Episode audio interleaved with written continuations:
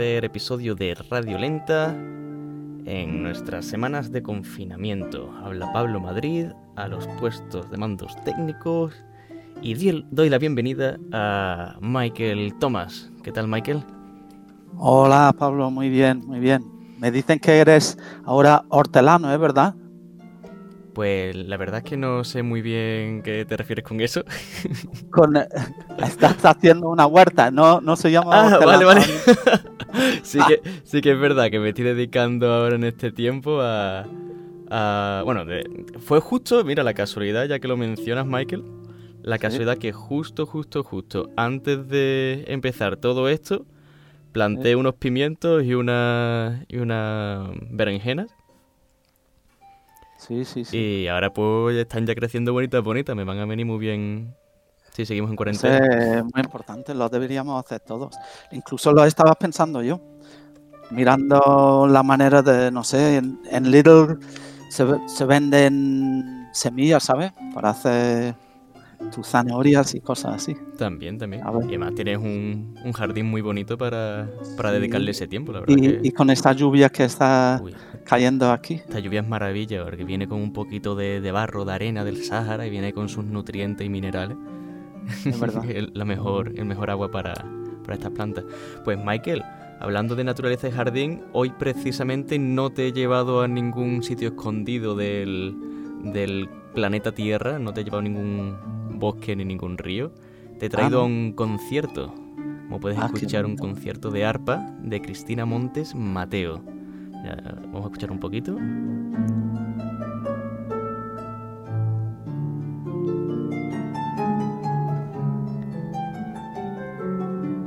Precioso. ¿Reconoces la pieza? Sí. es la famosísima chacona de Johann Sebastian Bach. En una versión para arpa, porque nuestra invitada hoy es artista y artista. Una sola letra de diferencia entre artista y artista y nunca mejor dicho en, este, en el caso de esta sevillana que ahora vive en California y es una magnífica artista. Sí. tengo entendido que ha estado viajando por, por el mundo, no salió de Sevilla hace tiempo, pero hizo hizo bastantes trabajos con, contigo, Michael. Sí, nos conocimos desde cuando era muy, muy, muy joven. Yo también, bueno, bueno yo no tan joven. sí, hombre, que es la actitud. Eh, eso, lo importante. pues, ¿qué te parece si le damos la bienvenida? Por favor, sí, sí. Cristina, ¿estás aquí con nosotros? Hola, buenas tardes. Buenas noches. Hola, Cristina. buenas tardes, noches. ¿Qué tal? ¿Qué tal? ¿Cómo va todo? Muy bien, muy bien. Muy una bienvenida enorme a una, una mujer brillante en la música y gran artista. Y no sé, ¿cómo llevas tú, Cristina, este confinamiento? pues bien, pues mira, me pillas ahora mismo, estoy en Sevilla y mm, normalmente no estaría aquí, como tú has dicho, que yo resido normalmente en California, en Los Ángeles, pero vine a España porque tenía varios conciertos. Uno de ellos era que tocaba el concierto de arpa de Glier con la Orquesta Sinfónica de Navarra.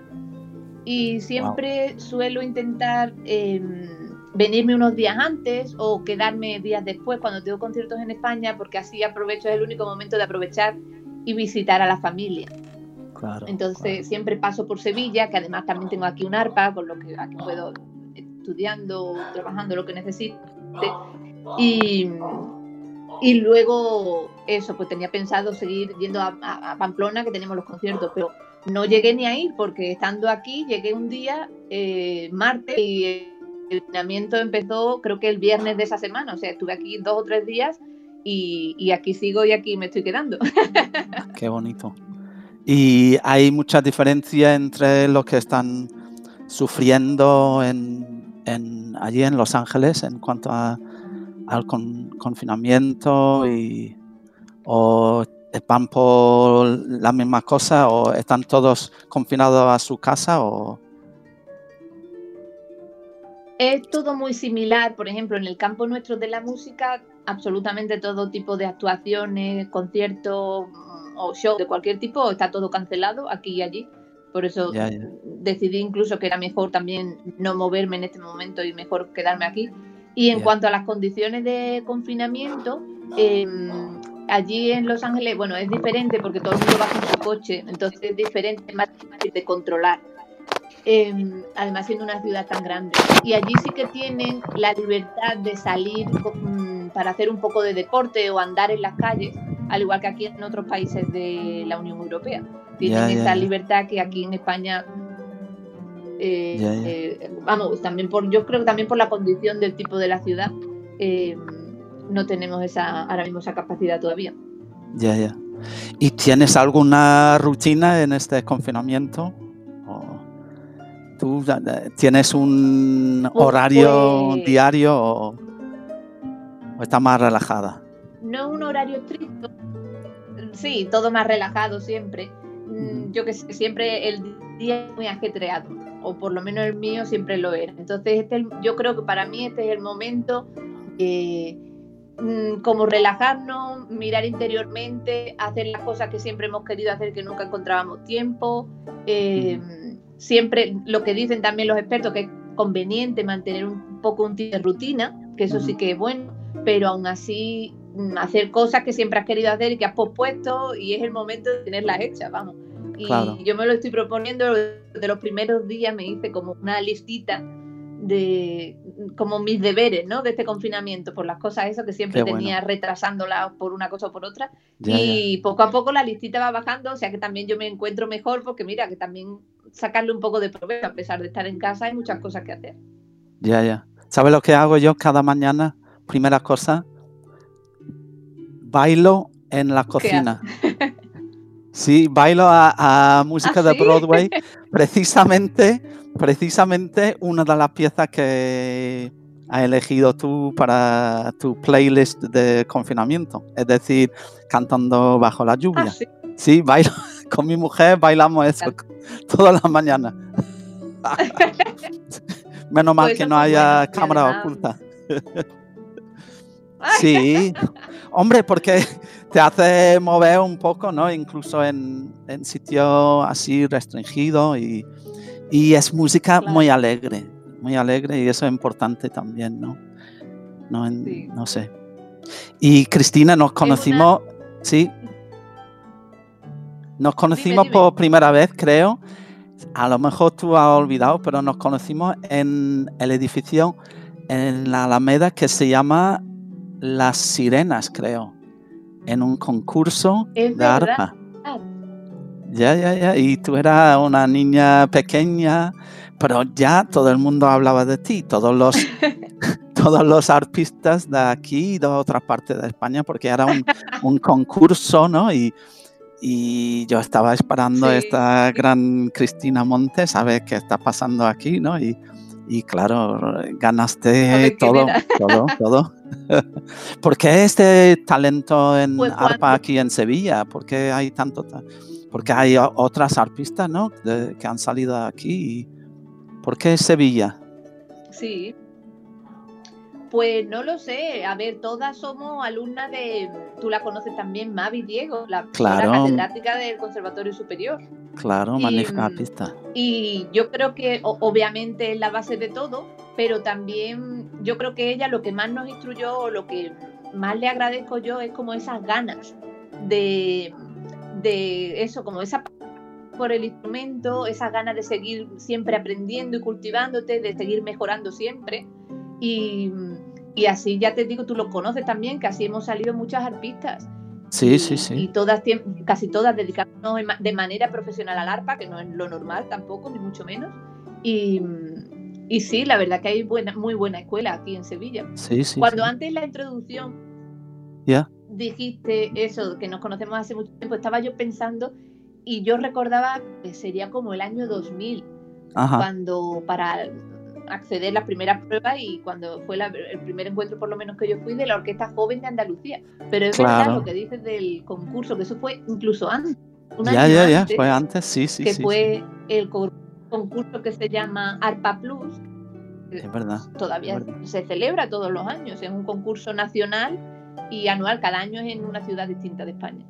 Y ese año además fue aquí en Sevilla, y me acuerdo de eso, que tú venías de tribunal, ¿verdad? Sí, sí, sí, y desde entonces, bueno, antes, porque era, de niño era muy fan de Marisa Robles, allí en Londres, y y me gustaba tanto el arpa, claro, y ella venía a todas las, reuniones de la Orquesta Nacional de Jóvenes de Gran Bretaña como profesora, como tú vas a la Honde ahora, o la Hoja, o la Europea, ¿no? Y, y me impresionó tanto el instrumento que incluso con, con Mavi hablábamos de hacer un concurso aquí en Sevilla y luego cayó el, el crash económico de, de 2008 por allí. Y, claro, claro. Y en la hoja fue el primer encuentro fue de Shostakovich con Diego Masón, ¿no? La quinta de Shostakovich, la famosísima. Sí, eso es. Y tú estabas, sí, sí. Además, gracias a eso yo la tengo, esa obra para mí está súper marcada. Eh, bueno, aparte de por la importancia musical que tiene, pero por la sí, por lo que me hizo sentir, porque era una de, las de mis primeras experiencias orquestales, de conocer también a mucha gente ya fuera de Sevilla, ya eran algo más grande, de gente de, otras ciudades y, trabajando también una obra tan profesionalmente también. Sí, sí, sí. Una, la verdad es que lo recuerdo con muchísimo cariño. Ya, ya, ya. Bueno, ponemos un poco de esa música que a que bailo yo todas las mañanas, de Gene Kelly. Venga, vamos a animar esto. ¿Y, por qué has elegido esa música, Cristina? Pues mira, por varias cosas. Una, por lo mismo que tú la bailas por la mañana, que es como que el, significado que tiene la canción. Todo el mundo se le viene a la mente esas imágenes de Jim Kelly cantando y bailando. Eh, y eso, cantando bajo la lluvia, o sea, que pase lo que pase, que al mal tiempo siempre buena cara y que eso, a lo mejor este confinamiento es muy difícil para muchas personas por diferentes razones y que bueno, hay que mirar siempre el lado positivo de todo y estar feliz con lo que se tiene y creo que la canción, aunque no lo explique, se transmite, eso se transmite. Y luego, por otra parte, em, por el hecho en sí de que ahora que estoy viviendo en Los Ángeles, como habéis dicho antes, em, tengo ya allí mucho más contacto con el mundo del cine, de los estudios de Hollywood, donde allí se graba ah, absolutamente todo. y esta, por ejemplo, esta película famosísima que todos conocemos, grabó allí em, los estudios de la MGM, que ahora son los estudios de Sony. Y allí mismo, eh, bueno, no en, en el estudio donde graban la parte artística, sino donde se graba la parte musical, eh, he grabado yo también muchas otras bandas sonoras de películas en las que ahora mismo hoy en día estoy en contacto con ellas y demás, con ese mundo tan diferente. Y, no sé, por traeros también algo así diferente de la versatilidad también de ese tipo de actores y cantantes y bailarines de esa época que podían hacer un poco de todo. Ya, ya, ya. Genial, pues pasamos entonces a escuchar Singing in the Rain de Jim Kelly.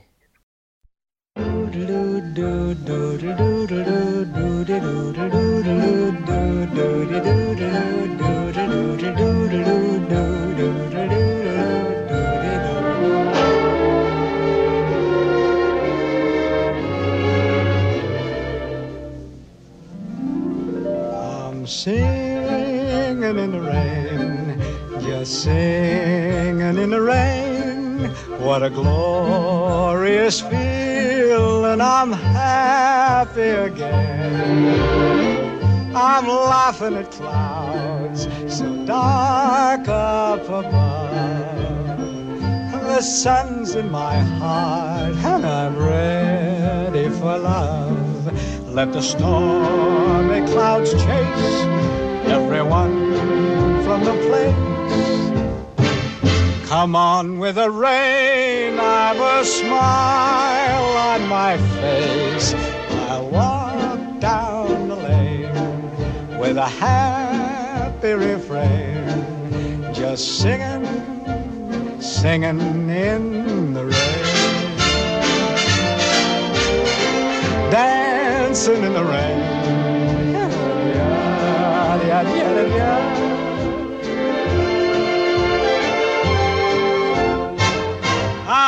Happy again.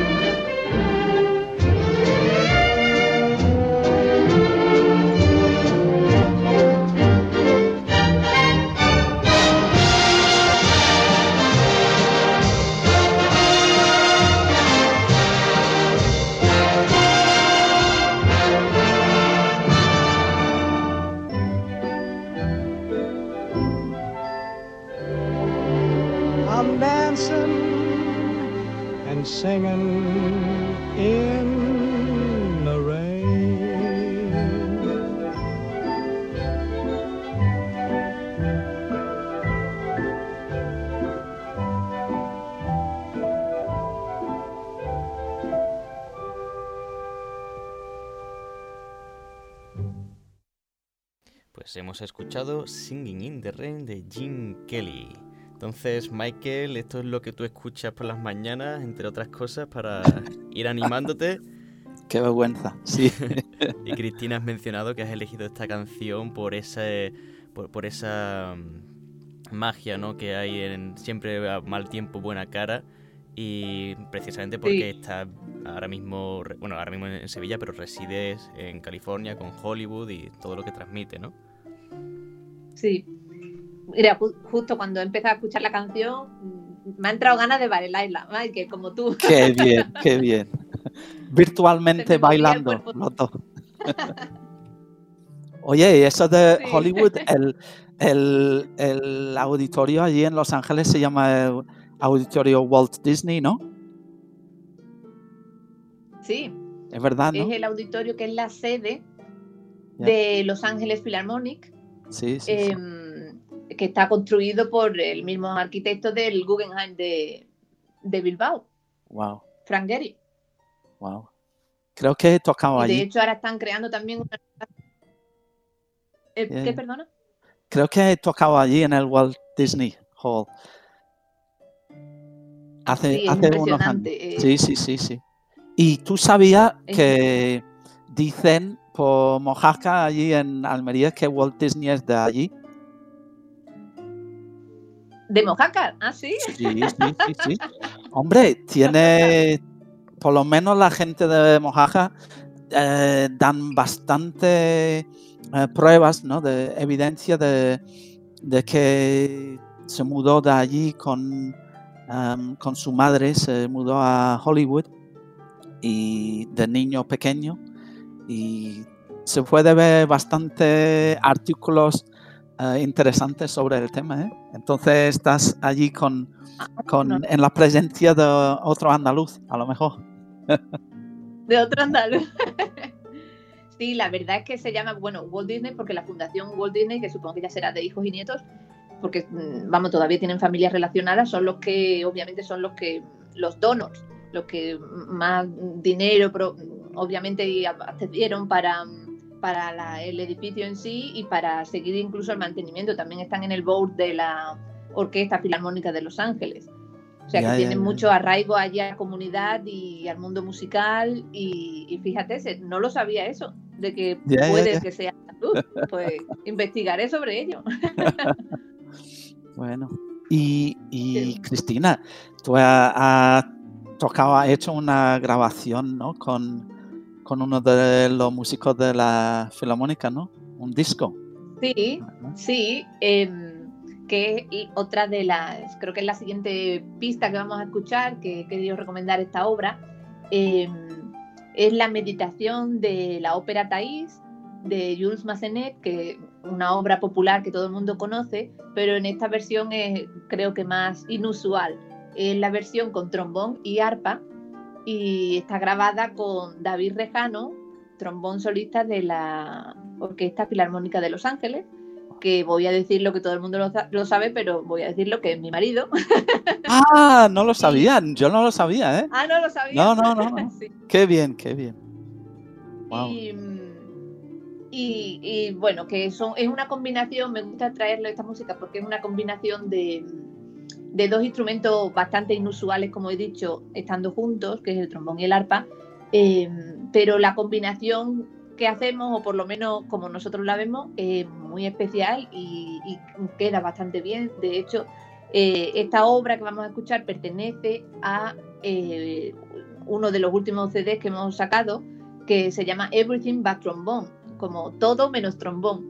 Y ah. es porque son todos arreglos de música que siempre, sobre todo para David, que siempre le han gustado en el trombón y, y están adaptadas con diferentes combinaciones de instrumentos. En este caso, la meditación de Thais, que es para trombón y arpa, pero incluso en el CD también hay otros arreglos de las cuatro últimas canciones de los cuatro últimos líderes de Strauss em, para quinteto de cuerda con trombón solista.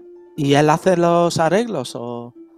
Hay un poco de todo. En algunas de las obras sí que hemos hecho nosotros mismos, las que son con arpa y trombón sí que los hemos hecho nosotros, pero esta, por ejemplo, que te digo de Richard Strauss, esta no, esta, el arreglo lo ha hecho una eh, amiga y arreglista, amiga nuestra, Amparo Edo Viol.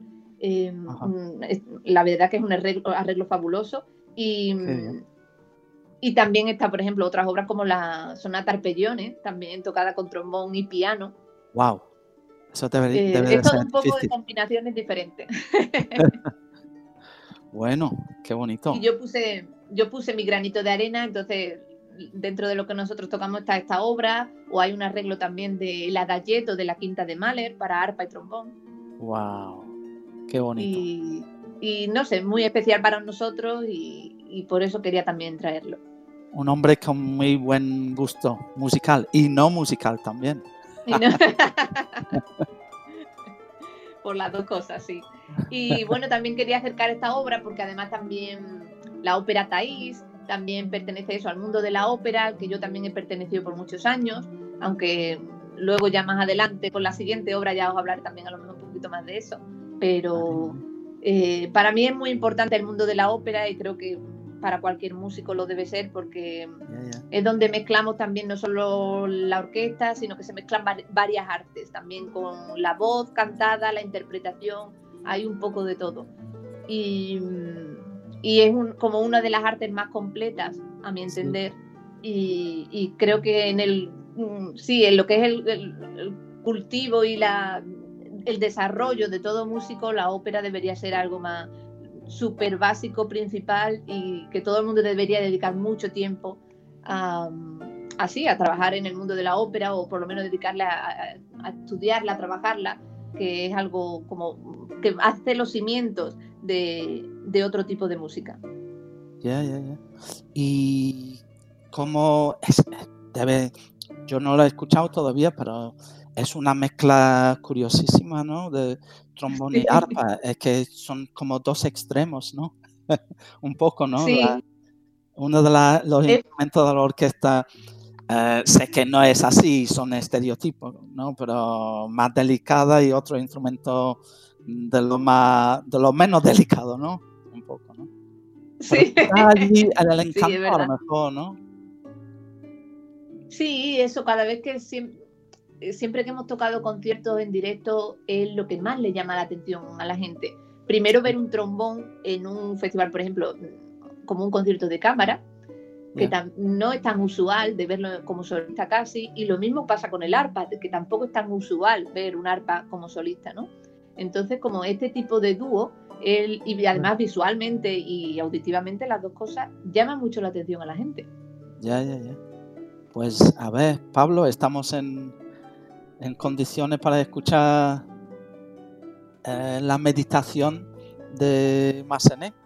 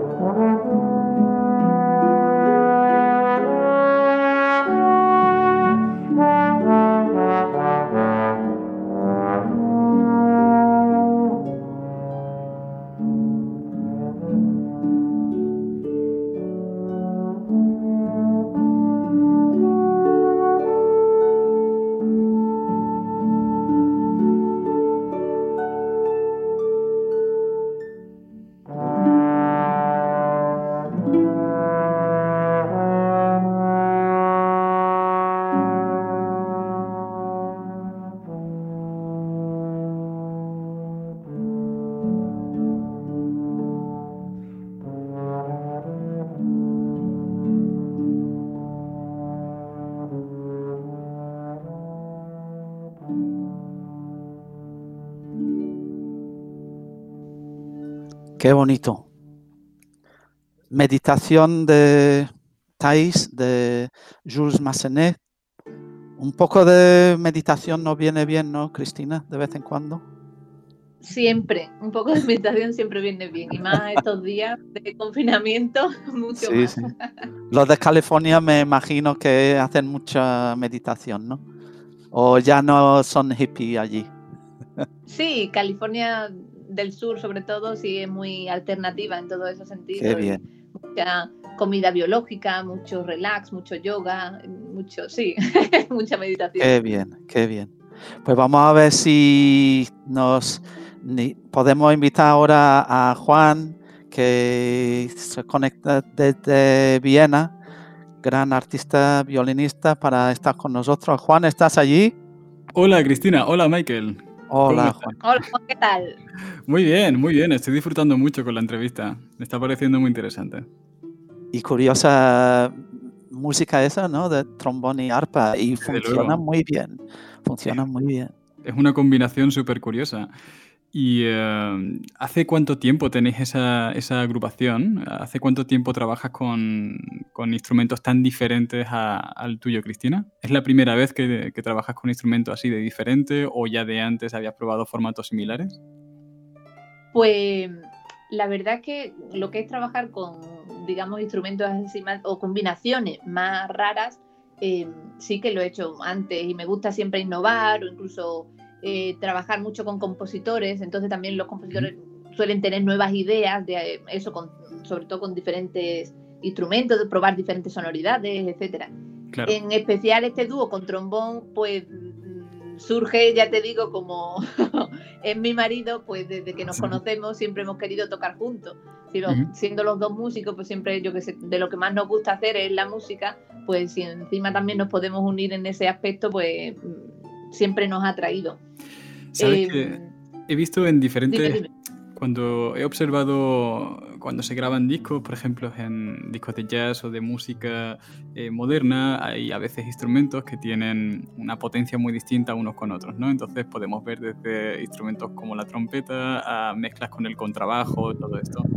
Y eh, he visto que a veces en las grabaciones separan a los instrumentos y los meten como en cabinitas para que no se mezclen los sonidos. Y me preguntaba cuando escuchaba tu disco si, eh, si cuando estuviste grabando eh, ese disco junto con trombón, os separabais también o lo grababais todo junto o si, si teníais que adaptaros de alguna forma a la diferencia de volumen de los instrumentos. Claro, pues mira, la realidad es esa, es verdad que el trombón tiene muchísima más sonoridad en general que un arpa, eso es una realidad y por muy fuerte que toque un arpa nunca puede llegar a todo el volumen que puede conseguir un trombón. Pero ahí está también un poco el trabajo de los intérpretes porque, mm, eh, claro, e, en conseguir buscar el balance entre las dos cosas. El mm. trombonista tiene que ser capaz de adaptarse, acordarse, sí, mm, como mezclarse lo máximo posible con el sonido del arpa y en el arpa justamente lo mismo, también buscar un sonido que tengan más potencia o más cuerpo, todo lo que se pueda para mezclarse también con el sonido del trombón. En el caso de esta grabación, por ejemplo, em, siendo los dos solos y que lo trabajamos así, porque luego, por ejemplo, para una grabación a lo mejor es muy fácil, porque sí que es verdad que mucha gente utiliza eso de grabarse, grabarse en dos cabinitas, booth de grabación, em, para luego también poder ajustar todos esos volúmenes, a lo mejor ajustarlo, pero de manera virtual o de electrónica, digamos, ¿no? En vez de real. Pero luego al final, claro, el problema es que cuando tienes que tocar un concierto en directo, eso no va a ser así. Entonces, no sé, para nosotros fue fácil adaptarlo desde el principio, trabajar en ese tipo de balance. Y luego para la grabación, como éramos solamente los dos, eh, teníamos la posibilidad de haberlo hecho así por separado, pero preferimos no hacerlo porque también está el contacto visual, la parte de que estás escuchando más al otro. Eh, más que cuando está separado, siempre es más, pues graba uno y luego el otro se tiene que acoplar o tiene que ser todo métricamente más rítmico para que cuadre mejor. Eh, se pierde un poco mm, lo que, lo que se siente cuando está en un directo, ¿no? Entonces, por eso preferimos grabarlo los dos, eso, juntos todo el rato y grabar. ¿Y os, os, habéis conocido aquí en, en España, en Valencia, cuando estabas allí o en, Los Ángeles? Pues nos conocemos de hace muchísimos años, casi lo mismo que te conozco a ti, Michael. Ah, wow. Él es de Badajoz y, nos conocimos primero en la Honde, en la Joven Orquesta Nacional. Sí, sí, Luego volvimos a coincidir en la EUYO, la, European Union Youth Orchestra. Y luego años después volvimos a coincidir también en la orquesta del Diván con Barenboim. Claro. Y, fue a partir de ahí pues que ya mm, eso, empezamos nuestra relación y fue siempre ha sido a distancia porque eh, yo vivía en Valencia, porque yo fui solista del Palau de les Arts casi 10 ah, años y vivía en Valencia. Y es una orquesta, es una orquesta de ópera, ¿no? Allí o... Sí, por eso decía antes lo del valor de la ópera, o por lo menos a mí todo lo que me ha cultivado. y lo importante que ha sido para mí. ¿Y él dónde, dónde estaba él? Pues él ha estado en muchos sitios antes, ha estado, primero estaba, cuando yo lo cuando empezamos nosotros, digamos, la relación, eh, estaba de solista en la orquesta de Navarra, luego fue solista de la orquesta del Liceo de Barcelona, que más o menos la combinación era aceptable entre Barcelona y Valencia todo el rato. y luego también fue mm, solista de la Filarmónica de Múnich. Y eso, en Múnich también, vamos, también. Eh, al final estábamos todo el rato viajando por conciertos y por vernos, viajando a Alemania y España. Y esa fue también una de las razones por las que los dos nos fuimos a Los Ángeles, eh, porque era como una ocasión para estar los dos juntos eh, no solamente porque él también ganó la plaza allí de solista en Los Ángeles, sino porque yo también cada vez tenía más conciertos solistas y como solista y de todas maneras tenía que viajar mucho, entonces teniendo incluso la sede allí, por fin podíamos estar juntos y los dos desarrollar la carrera profesional como siempre la habíamos querido desarrollar. Él está con Dudamel, ¿no? Sí. Y, Dudamel es, el titular de... Qué bien. ¿Y es también fan de las óperas como tú? David, sí, le encanta y también comparte la misma opinión que yo, que, que la orquesta o incluso personas que a lo mejor a lo mejor no ha tenido, lo digo en general, por si alguien que nos escucha que no ha tenido tanto acceso a tocar en una ópera o lo que sea, pero es simplemente el hecho de escuchar música con cantantes, de saber cómo, de entender ese tipo de fraseos y poder cantar melodías, eh, es algo que luego lo transmites en tu, en tu instrumento y, y es algo que yo que sé, bajo mi experiencia, solamente se aprende escuchando, escuchando y, estando en contacto con ese mundo. Cristina, en relación a precisamente esto que nos comentas de, bueno, ya lo has comentado antes durante la entrevista, de tu predilección por la ópera y, tus recomendaciones, eh, sé que luego nos vas a poner un, nos vas a recomendar un extracto de una de tus óperas preferidas de, Giacomo Puccini, de Turandot. Eh, pero en relación a este tema, eh, hay unos datos curiosos que, bueno, en mi formación he visto, por ejemplo, que los mayores amantes de la ópera que he conocido dentro de la música clásica venían de instrumentos como el piano, también el arpa, y eh, me llamaba la atención de que precisamente los músicos que más terminan amando la expresividad lineal, la que tiene que ver con una melodía, provienen de instrumentos percusivos. También con guitarristas he tenido eh, esa observación y eh, en relación a esto quería preguntarte si tú que vienes de un instrumento percutido, aunque no es el mismo tipo de percusión, para nuestros oyentes simplemente una aclaración básica, no es el mismo tipo de percusión que tendría un piano, por ejemplo, que es golpeadas, son cuerdas golpeadas por, por macillitos, por martillitos. En el caso de la, del arpa es un tipo de, de percusión pulsada, ¿no? similar a la guitarra. Y en relación a esto, quería preguntarte si es muy difícil cantar con un instrumento percusivo.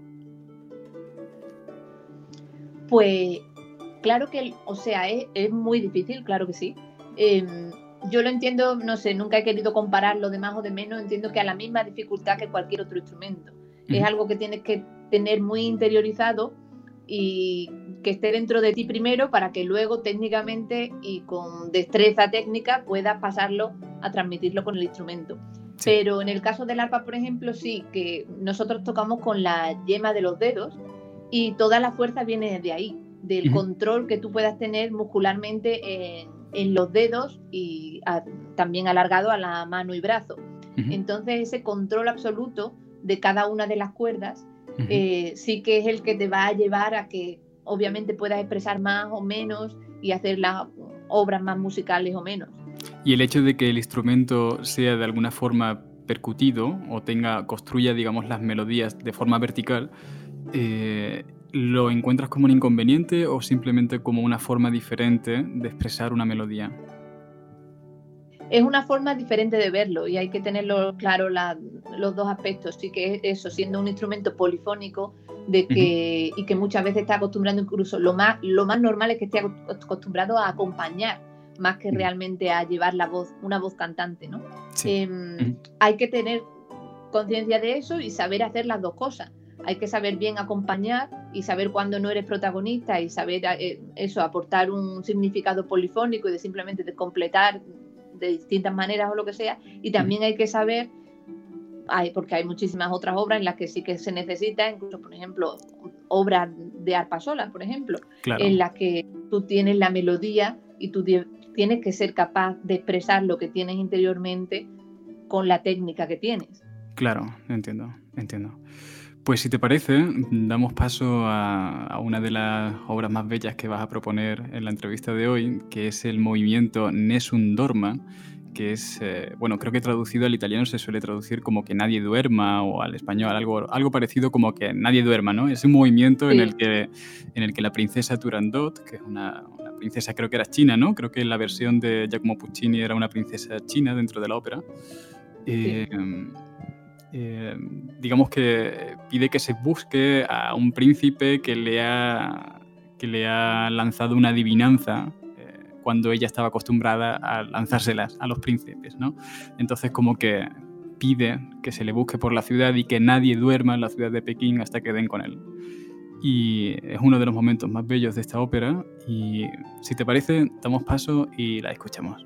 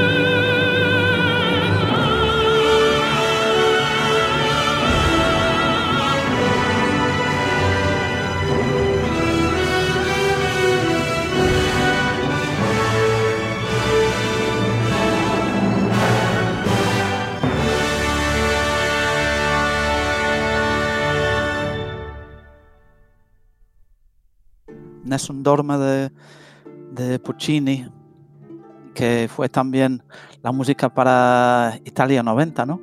Si no me equivoco. Oh, lo siento, ah, soy, soy fan del fútbol. y, Cristina, ¿por qué has elegido eso para música para el confinamiento? Pues mira, muchas razones. Em, primero por lo popular que es y que lo mismo que antes, una canción que transmite positividad, ganas de seguir luchando, de seguir adelante con todo, de seguir eso, de que el mañana siempre va a ser mejor y que lo voy a conseguir. Eso por una parte. Por otra parte, Puccini, eh, dentro del mundo de la orquesta y el mundo de la ópera que hablábamos antes, eh, siempre trataba el arpa con un protagonismo como ningún otro compositor lo ha hecho antes. Entonces, ah. en mi caso del arpa, que estoy acostumbrada a ello, no sé, quería también agradecérselo un poco, ¿no? Y por otra parte, también los recuerdos en sí que me trae eh, la ópera en sí de Turandot, de cuando la he tocado yo, en el Palau de Les Arts que, de Valencia que os decía antes. Em, la, primera, la primera vez, por ejemplo, que la toqué, que la tocamos allí, fue con Lorin Masser. Y oh, los recuerdos que me trae de la versión que hizo con él, em, además recuerdo que era una versión súper lenta. Eh, cogía unos tempi que eran todos súper lentos, que muchas veces, me acuerdo, recuerdo la primera lectura que hicimos y todo el mundo sorprendido como diciendo, esto lo va a mantener así, esto va a ser así. Duraba creo que como no sé cuánto, pero casi 10 o 15 minutos más de lo que es en general cualquier otra grabación. pero luego el impacto que tuvo en el público y en todos nosotros también, esa versión tan lenta, pero no, no era por el tempo en sí, era simplemente por disfrutar cada una de las notas, de los acordes. Y fue mágica, la verdad que lo recuerdo con, no sé, muchísima Ale. Ya, ya, ya. Ya he sentido a la vez.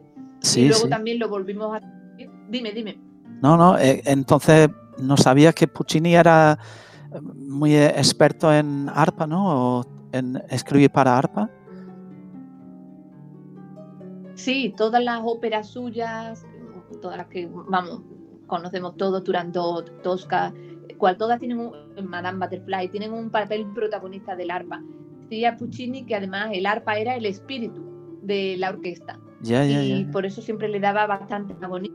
Eh, momentos incluso, no sola nunca del todo, pero siempre haciendo cualquier tipo de intervención, de aportando siempre un color diferente y las partituras, por ejemplo, de Puccini, lo que son las partichelas de arpa son larguísimas, son como una partitura de violín, muchas veces tienen hasta más páginas, que para nosotros, los arpistas, es inédito, eso no se ve nunca. ¿Y, difícil eso? Pero sí. Y difíciles también, sí. En general hay de todo, pero sí que hay pasajes que son también eh, bastante difíciles y algunos incluso se piden muchas veces en audiciones, como de repertorio orquestal básico, obviamente.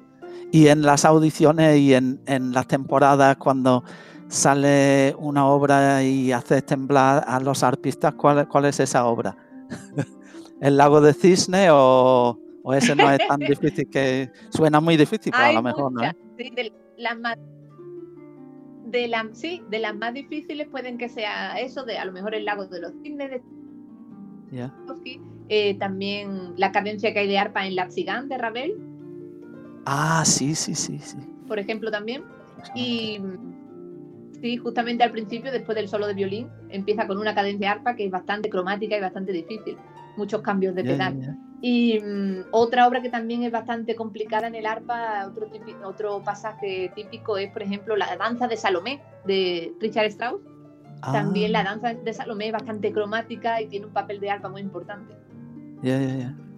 Y hay, hay compositores, compositoras que realmente no entienden de, del arpa. Lo digo porque mis composiciones el artista siempre me acerca y dice, eso no se puede hacer, eso no se puede tocar. Pero hay uno de los famosos que son, son regular tirando mal en arpa o no.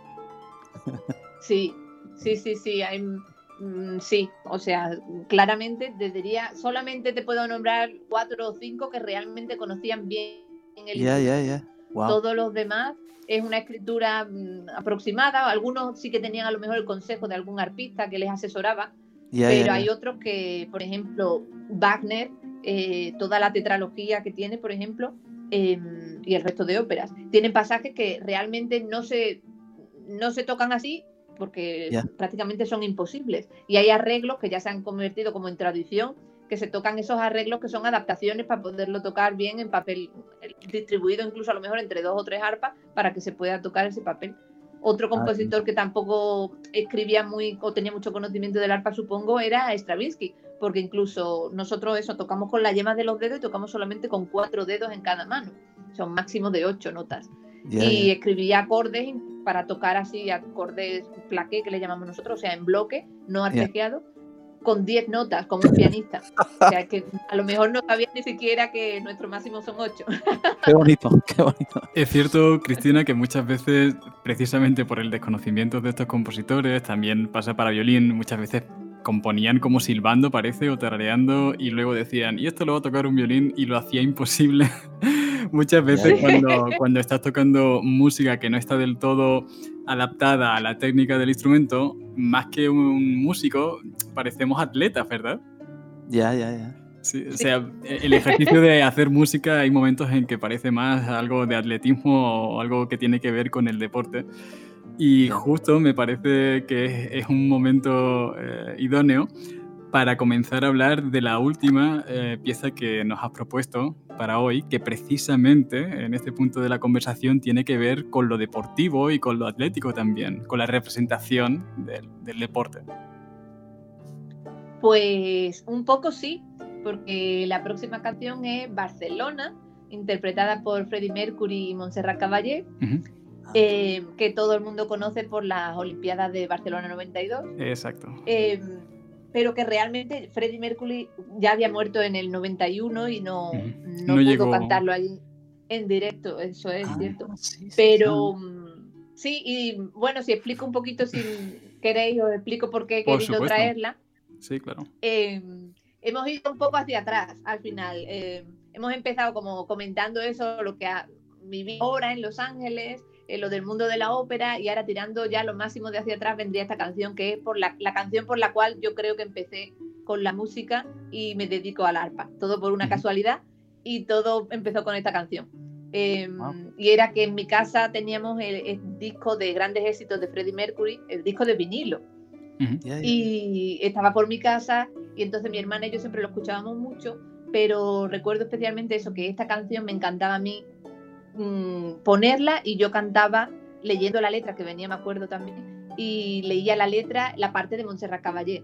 O sea, yo interpretaba y además a todo cualquiera que viniera de mi familia o cualquier visita que tuviéramos en casa, yo hacía la performance ah, y era cantando la parte de Montserrat Caballé en esta obra.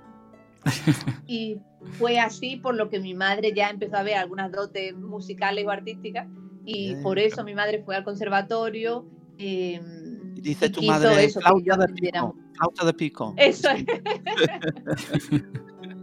Mi madre quería así que simplemente que aprendiera música con cualquier instrumento porque le dijeron que para voz tenía que esperar hasta que me cambiara la voz, que no podía estudiar canto todavía, pero dijo, bueno, pues cualquier otro instrumento, eh, por ejemplo, guitarra o piano, que guitarra sobre todo, que es aquí muy popular en Andalucía, pero en ese momento que era ya, supongo que sería como octubre o algo así, era como ya el límite de, la matrícula y le dijeron que lo único que daban plazas era en arpa, que si quería ese año tenía que ser con en arpa. Y así fue, mm, por apuntarme a algo y por lo menos que estar matriculada ya ese año aprendiendo algo, era, empecé con arpa. Y sin saber, yo recuerdo que vino a casa mi madre diciendo que, que te he matriculado en arpa y yo no sabía bien ni que cuánto de grande era un arpa. Lo vi por ah. primera vez en una clase y me sorprendió lo enorme que es. Eh, y, fíjate, de una casualidad, de una tontería, eh, ahí empezó todo. A mí me empezó a enamorar el instrumento, se me daba muy bien. La profesora Mavi Diego, que la hemos comentado antes, eh, me animó mucho a mí y a mis padres que continuara. a mí me apasionaba el mundo de, de, la música y del arpa. Fue todo todo un conjunto que al final nos ha llevado hasta el día de hoy. Mira dónde estamos. Wow.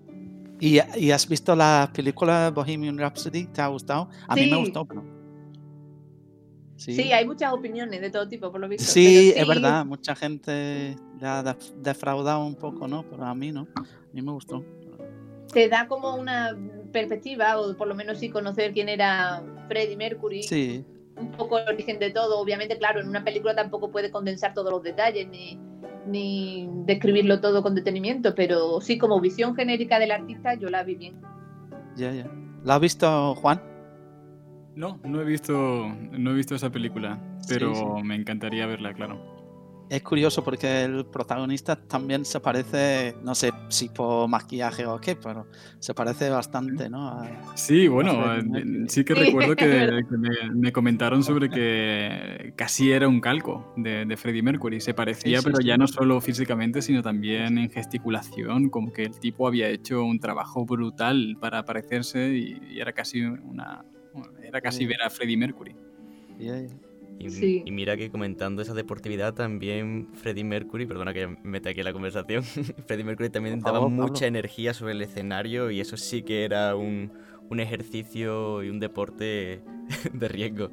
Eh, sí, sí, sí. Chicos, eh, el tiempo vuela cuando se está entretenido y uno se lo pasa bien y hemos llegado al final del podcast ya. Bueno. ¿Qué os parece si ponemos el tema de Barcelona para irnos con esta energía que nos van a transmitir Freddie Mercury y Montserrat Caballé? Y la dejamos como final de, del programa. Estupendo.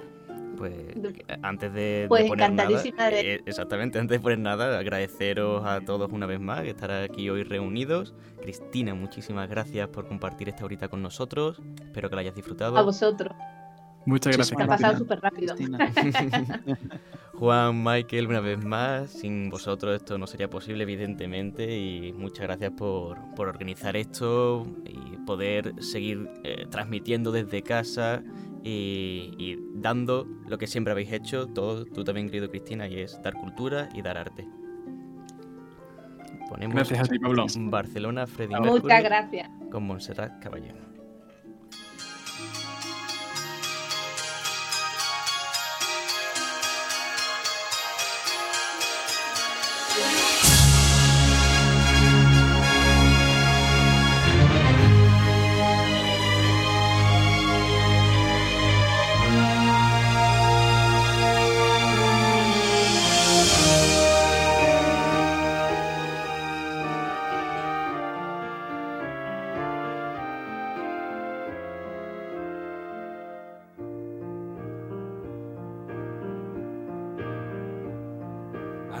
had this perfect dream. This dream was me and you. I want all the world to see. A Miracle sensation, my guide and inspiration.